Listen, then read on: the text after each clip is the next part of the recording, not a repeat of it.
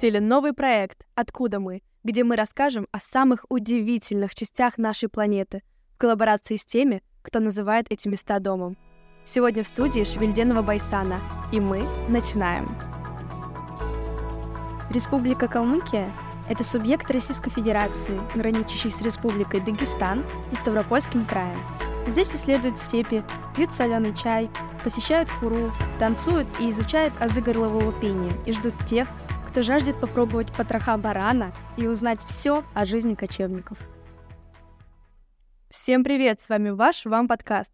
Меня зовут Валентина, и со мной сегодня в студии Шевельденова Байсана, которая расскажет о своем доме, о Калмыкии, и этот выпуск является пилотным в нашем новом проекте «Откуда мы?». Привет, Байсана. Привет. Как у тебя вообще дела? Как тебя занесло к нам на подкаст? А, дела у меня хорошо. Мы являемся оба, в принципе, всей командой студентами второго курса психологического филологического факультета направления психологии. Вот, и, собственно, ребята меня позвали сегодня рассказать про Калмыкию, про мою родину, про мой любимый дом. Что самое интересное, я очень хотела начать этот сезон с чего-то очень особенного — и Калмыкия является именно этим местом, потому что, как вы помните из нашей группы ВКонтакте, мы всей командой уезжали в отпуск летом, и мы как раз-таки посещали Калмыкию, мы ездили в степь, мы гуляли по Элисте, и этот опыт был настолько знаменательным для нас всех, что я решила, что начать этот выпуск нужно именно с истории Байсаны и со степей, по которым катаются перекати поле. Давай поговорим сначала о том, что такое Калмыкия, где она находится и вообще как она вошла в состав России. Ну, давайте с... начнем с э, небольшой исторической справки, а до начала каких-то какой-то базовой информации про Калмыкию. Mm-hmm. Республика Калмыкия расположена на юге европейской части России в составе Южного федерального округа. Она граничит с Астраханской, Волгоградской, Ростовской областями, Ставропольским краем и Республикой Дагестан — также на юго-востоке немного омывается Каспийским морем. Площадь моей республики 75 тысяч квадратных километров, довольно маленькая на самом деле. Ну так не скажешь. Туда едешь, там сплошные степи, кажется, что конца и краем не видно. Что ты делаешь, что одни степи? Основная часть территории равнины при Каспийской низменности, зонт степей, полупустынь и пустынь. Климат у нас э, резко континентальный, с жарким летом, малоснежной, холодной и ветреной зимой. Столицей республики является мой родной город Элиста. В Элисте очень красиво, там много буддистских мотивов. Городок очень маленький по сравнению с Москвой, зато он очень уютный, и его можно обойти буквально за день, все посмотреть и все узнать. Как ты отвечаешь на вопрос, откуда ты? И я говорю, что я из Республики Калмыкия. И что и, следует? И далее я уточняю, что это регион Российской Федерации. Потому что некоторые люди, к сожалению, не знают, что это такое. И зачастую у меня спрашивают, а какая это страна? А где это находится? И мне приходится объяснять, что это регион России. Тебя это обижает? А, на самом деле грустно от э, необразованности, неосведомленности граждан. Вот. Я на самом деле до знакомства с тобой тоже не знала, что такое Калмыкия. Мы туда заехали абсолютно случайно после нашего путешествия в Дагестан, и я была приятно удивлена, потому что я думала, что мы едем в какую-то степь, что там не будет ничего, что там будут какие-то, не знаю, сайгаки, перекати поле, и мы найдем посередине Байсан. И она укажет нам путь до ближайшей палатки, где можно будет переночевать. А оказалось, что Элиста — это развитый город, что, оказывается, там вообще такие технологии, которых нету в большей части России. Кстати говоря, когда я сейчас думаю о Калмыкии, я делю ее условно на две части. Это Элиста и это степи. Что вообще делают в степях? Смотри, калмыки изначально кочевой народ, который перешел из э, когда-то джунгарского ханства, которое было на территории э, нынешней Монголии, а также Казахстана, степей Казахстана на тот момент. Вот. Ну, собственно, мы были кочевниками до того момента, как присоединились э, в состав Российской Федерации, а, на тот момент Российской империи в 1609 году. Ну и, собственно, тогда, когда мы перекочевали в низовье Волги и, со, э, и вошли в состав Российской империи, э, изменилось только местоположение, потому что жизнедеятельность и вообще, в принципе, основная, основная наша деятельность осталась той же. То есть э, калмыки изначально животноводы. И, собственно, в этих степях мы до сих пор разводим крупнорогатый скот и малорогатый скот. Ну, с местным населением понятно. А что, если я туристка, и я не хочу пасти овец по какой-то счастливой случайности, и хочу просто посетить Элисту, посмотреть что-то там. И вот такой вот шевельдиновой байсана там нету у меня, чтобы к ней приехать и все у нее расспросить. Куда мне идти, как мне вообще проникнуться колоритом этой местности? Как минимум, Калмыкию стоит посетить, потому что в нашей республике находится самый большой буддийский храм а, в европейской части мира, в Элисте. Вот. А что, если я не буддистка? Мне будет это интересно? Конечно, будет, потому что это не только буддийский храм, а также, естественно, достопримечательность, в которую могут заходить а, люди любой веры на самом деле. А также в Калмыкии у нас проводятся фестивали лотосов, цветение тюльпанов, вообще, в принципе, а, колорит наших растений, так как у нас их немного, а, культ, да, я бы сказала, очень высоко ценится и проводится очень много мероприятий с них связанными. Я еще знаю про священное дерево, mm-hmm. которое растет посреди степи в одиночестве. Это такая достопримечательность, куда едут, мне кажется, все калмыки, все приезжие. Почему именно дерево выросла там, и связана ли с этим какая-то легенда? А, на самом деле, одинокий тополь, вот это дерево, о котором ты говоришь, а, находится в степях Калмыкии, недалеко от Элисты. И для нас это дерево священно, потому что это единственное дерево, которое растет, ну, там, на территории, на обширной территории без какого-либо доступа воды. Ну, собственно, там рядом есть э, священный источник с водой, которую тоже пьют верующие, ну и могут попробовать туристы. Вот.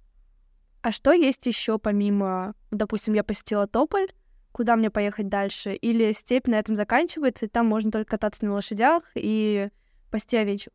Кататься на лошадях это тоже отдельный вид э, развлечений для туристов, но также у нас есть такая достопримечательность, как поющие барханы.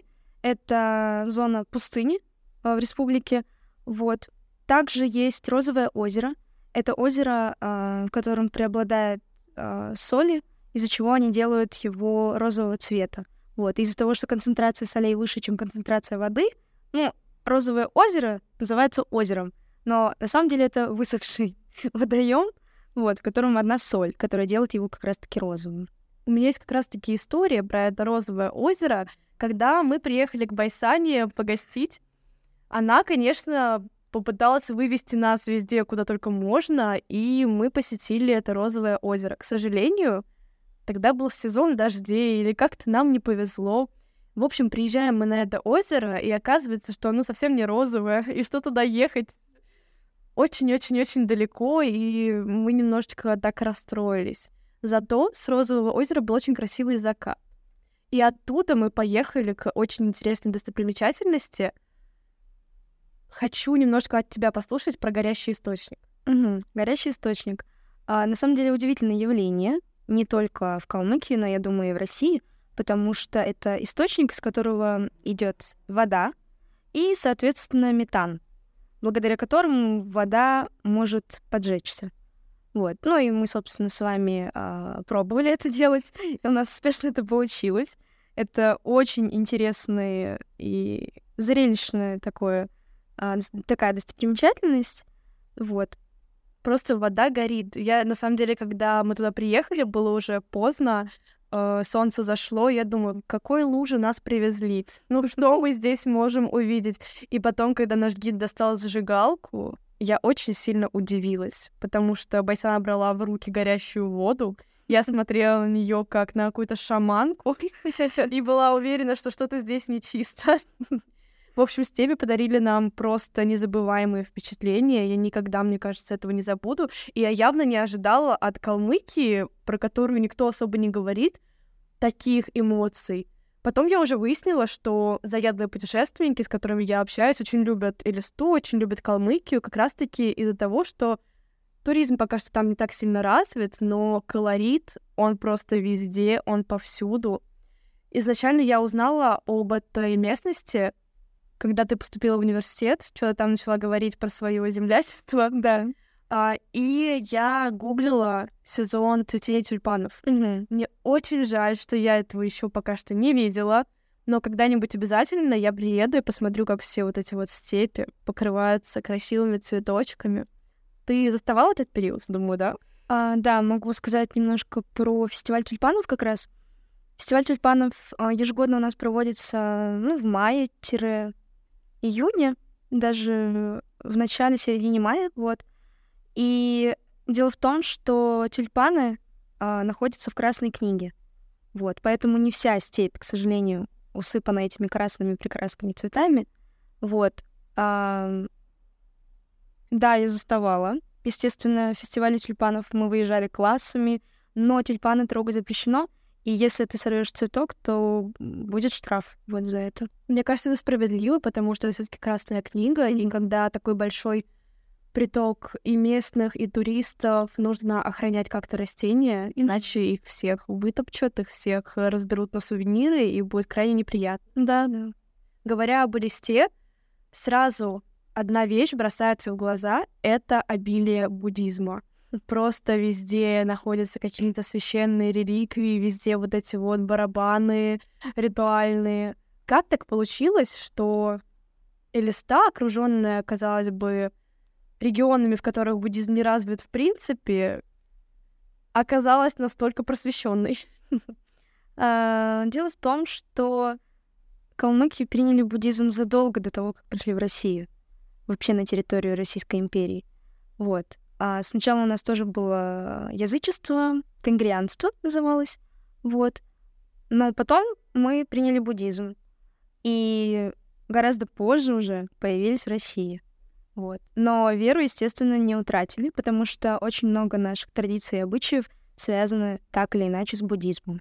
Я посетила довольно много городов, в которых другое вероисповедание, и эта вера никак не отображается на устройстве города, а заезжая в Элисту, ты видишь архитектуру в стиле хурула, ты видишь абсолютно все какие-то общественные зоны, где можно загадать желание, пройти по кругу с этим барабаном. И это так на самом деле здорово, что даже приезжий может почувствовать себя частью вот этой вот культуры, и то, что можно зайти в Хурул, в этот буддийский храм, даже когда ты не исповедуешь буддизм, это потрясающе. И мне кажется, такое должно... Такое нужно открывать в большей части религии, чтобы не было зазорным просто узнать, просто посмотреть, поговорить и, может быть, найти себя в какой-то религии. Ну вот, буддизм даже больше приветствует тягу к знаниям и какой-либо интерес вообще. Я не знаю лучше способа узнать чужую культуру, чем попробовать ее кухню. Я знаю про калмыцкий чай, я знаю про обилие барашка и мясо в тесте. Расскажи, как вы это едите и что есть реально вкусного. Э, Что есть реально вкусного сказать, наверное, не смогу, потому что это все на любителей, естественно. Но калмыки безумно обожают свою кухню. Я в частности. Потому что калмыцкий чай — это то, что я считаю течет у нас в жилах. Это Давай. чай с молоком, да. Это чай с молоком, а, с солью. Также, ну, традиционно туда добавлялось масло сливочное и мускатный орех. Сейчас, естественно, интерпретации бывают разные, и большинство варит просто с молоком и солью. Давайте я дам свой отзыв как москвичка, которая попробовала калмыцкий чай. Это такая субстанция, которая похожа на то, что излечит тебя от любых болезней. но на чай не похоже абсолютно.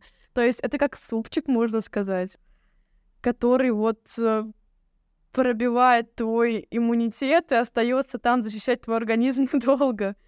Масло очень необычно течет по горлу и странно смешивается с чаем. Но, в принципе, не скажу, что я постоянно это пила. Нет. Это был очень интересный опыт. И, наверное, калмыцкий чай подготовил меня ко всему остальному, что я попробовала. Какие там есть еще разновидности мяса в тесте? Мне кажется, есть в любой культуре, но у вас есть особые. Ну да, мясо в тесте, естественно, есть у всех. Но наше мясо в тесте, а, калмыцкие пельмени называются береги. И лепим мы их а, по-другому косичкой. А, думаю, можно прикрепить фотографию. Да, можно. Да. Вот. Так что смотрите фотографию берегов в да. нашем ВКонтакте. Ссылку мы оставим в описании.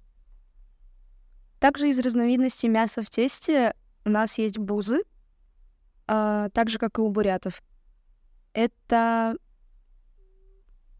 те же манты, только особо без овощей, на самом деле. А какое там мясо? Говядина, баранина в основном. То есть что-то не куриное? Конечно, не куриное. Но, естественно, сейчас интерпретации бывают разные, и чтобы попробовали туристы, могут и курицу положить. Нет, я сейчас догнала примерно, почему не курица, потому что это все-таки кочевники. Мы не разводили. Да, мы курицу держать как-то очень странно. Да, мы не разводили, не было смысла.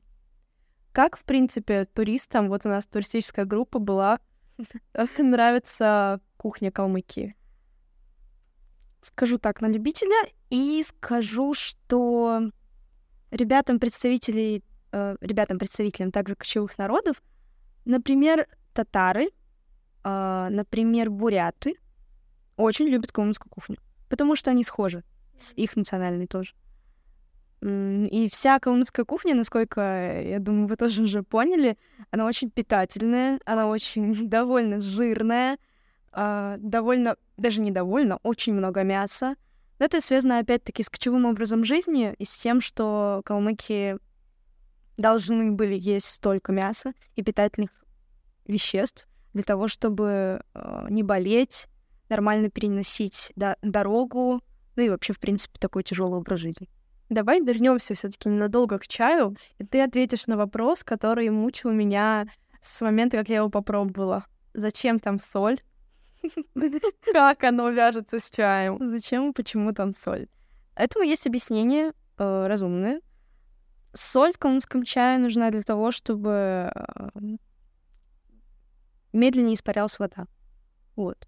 Ну, дело в том, что калмыки исконно, издревле жили всегда в местах, где очень-очень много солнца, жара вечная, и вы были в Калмыкии, и там тоже вечная жара. Мы попали в очень даже хороший период, там было не так испепеляюще жарко, но все равно.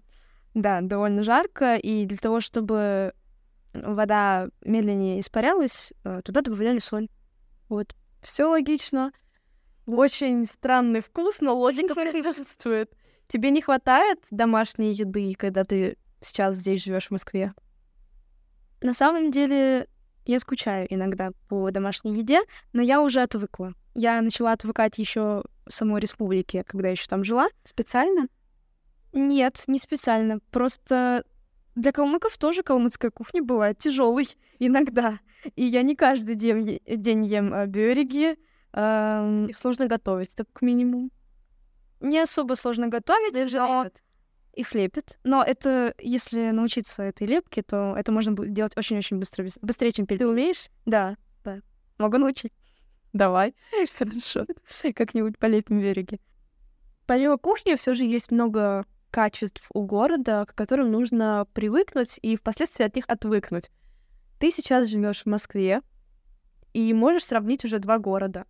Как отличается атмосфера Москвы и Элисты? Первое, чем отличаются эти два уже родных мне города, могу назвать Москву родным, это ритм жизни. В Элисте гораздо медленнее ритм жизни. И ты даже, ты даже не хочешь никуда спешить. Тебе даже нет надобности куда-то спешить. Хотя, например, дело имеет дедлайн, либо тебе нужно прийти куда-то к конкретному времени, все равно спешить не хочется. Как э, в Элисте дела с опозданиями? Это нормально, если кто-то задерживается, потому что ходил, наблюдал за степями? А, так же, как и в любом другом городе России. И вообще, как у обычных людей. Нет, просто заранее договаривайтесь и все. Есть культуры, в которых, э, например, назначается встреча на 18 часов, mm-hmm. и если ты приходишь в 19, тебя ждут спокойно, потому что, ну, вот так вот принято. В Москве я знаю, что с опозданиями, ну, жестко. Если вы договорились, это значит, что не уважаешь время, если ты не пришел вовремя. В Элисте так же? Слушай, я сейчас только поняла, что в Элисте совсем иначе. Потому что, как минимум, свадьбы в Элисте, ну, не в Элисте, окей, у калмыков — а, назначаются сейчас, ну, например, на 6 часов вечера, да, запланирована у людей свадьба. Все гости собираются к 7, к 8 вечера. И начинается торжество ближе к 9. Вот это калмыцкий вариант. Все. Удобно? Не сказала бы, наверное, что для организаторов это удобно, но на сборы гостям хватает, я так скажу. Еще ты мне показывала единственную такую популярную кафешку в Элисте, которая похожа на московский коворкинг действительно больше негде поработать. В Элисте не так развита э, культура коворкингов, в принципе, так как у нас и город не такой большой, а ребят на фрилансе гораздо, естественно, меньше, чем в Москве. И если человек работает онлайн, то, скорее всего, у себя из дома. Вот. Почему ты скучаешь больше всего, находясь в Москве? По еде, по семье. Смешно, да, что семья идет второй последний. И по буддийским храмам. В Москве, к сожалению, не так много хурулов, а, но хурулов вообще нет. Можно сказать, есть один дацан а, бурятский. Вот. Но туда, конечно, можно приходить всем буддистам. Вот. Также Байсана не просто студентка РУДН, она еще и президент калмыцкого землячества. Расскажи, что это такое. А, сейчас а, спасибо за такой реклам за интеграцию, да. Расскажу немножко про наше калмыцкое землячество. А, Рудуэна Цугар. В переводе с калмыцкого языка Цугар означает «вместе». И наше землячество, как и любое другое землячество в Москве, либо в Рудоене конкретно, направлено на помощь в адаптации ребятам с нашей республики. А также не просто в адаптации, знакомствах, потому что связи — это очень важно в наше время. Много калмыков в Москве? В Москве достаточно много калмыков, потому что большинство приезжают сюда на заработки и учиться, естественно. Ты мне еще рассказывала про способ выявления калмыков из толпы с вашими красными ниточками. Да. Расскажи про этот обычай. Калмыки, когда приходят в Хурон, ну, наш буддийский храм, естественно, это по выбору, но большинство потом оттуда выходит с красными ниточками а на той или иной руке завязанными. Эти ниточки обычно освещаются в Хуруле и служат для того, чтобы приносить человеку удачу, счастье, безопасность какую-то. Вот. Ты счастлива сейчас? Могу сказать, что да. И Калмыкия в этом тебе как-то помогает? Конечно, это мой родной дом. Почему ты пришла сюда? Почему ты считаешь, что важно рассказывать о своем доме и вывозить его в массы? Для меня это очень важно, потому что калмыков на самом деле сейчас осталось не так много. Из-за периода в Советском Союзе, во времена Советского Союза репрессий мой народ также ссылали в Сибирь. И калмыков после этого осталось очень и очень мало. К тому же сейчас погибает, а, действительно погибает калмыцкий язык, потому что на нем говорит только старшее поколение. Среднее поколение, ну вот условно моих родителей, а, естественно, не все его уже знают, а молодежь так тем более. Не могу похвастаться своими великолепными знаниями в языке, но базовые имеются. Давай так, вопрос, который ненавидят абсолютно все приезжие хоть откуда-нибудь. Скажи что-нибудь на калмыцком. Могу сказать базовое, как Давай. меня зовут и так далее. Мен тут байсана би арвын нэмтэс лекет би родена студентка Булнов. Очень-очень скептически отношусь к своему колумбскому. Ну да ладно. Но это было очень красиво. Мне кажется, в таких вопросах самое главное услышать язык, и он очень красивый. Мне кажется, он имеет потенциал, и нельзя допустить его гибели, поэтому очень важно рассказывать о своем доме, продвигать ваше землячество, помогать как можно большему числу приезжих ребят адаптироваться и рассказывать дальше о своем доме. Я хочу сказать тебе большое спасибо, что ты к нам пришла, что ты открыла своим интервью наш новый проект. Как тебе ощущения? Я на самом деле очень рада, что вы меня сюда позвали. А, в числе первых. Тем более... Самый первый. Тем более самый первый, вот именно.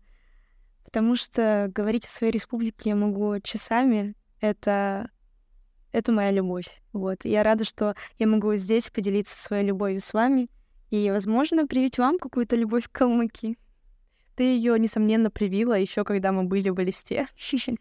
Так что спасибо тебе за это большое. Ребята, если у вас есть какие-то вопросы, вы можете задать их в нашей группе ВКонтакте, и Байсана вам ответит. Также у нас а, будет бэкстейдж, который вы также увидите в группе ВКонтакте. Вы увидите национальное блюдо, о котором мы говорили, и интересные ВК-клипы, которые мы уже записали вместе с Байсаной. На этом мы будем заканчивать. С вами был ваш Вам подкаст. Всем пока! Барул Джанов, всем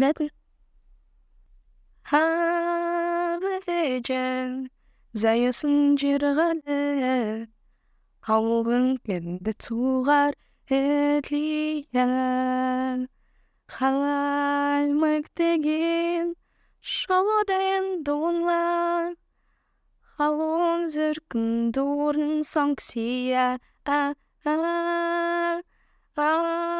айхандерін тала төсксің эвре ғазрасы өр хонуга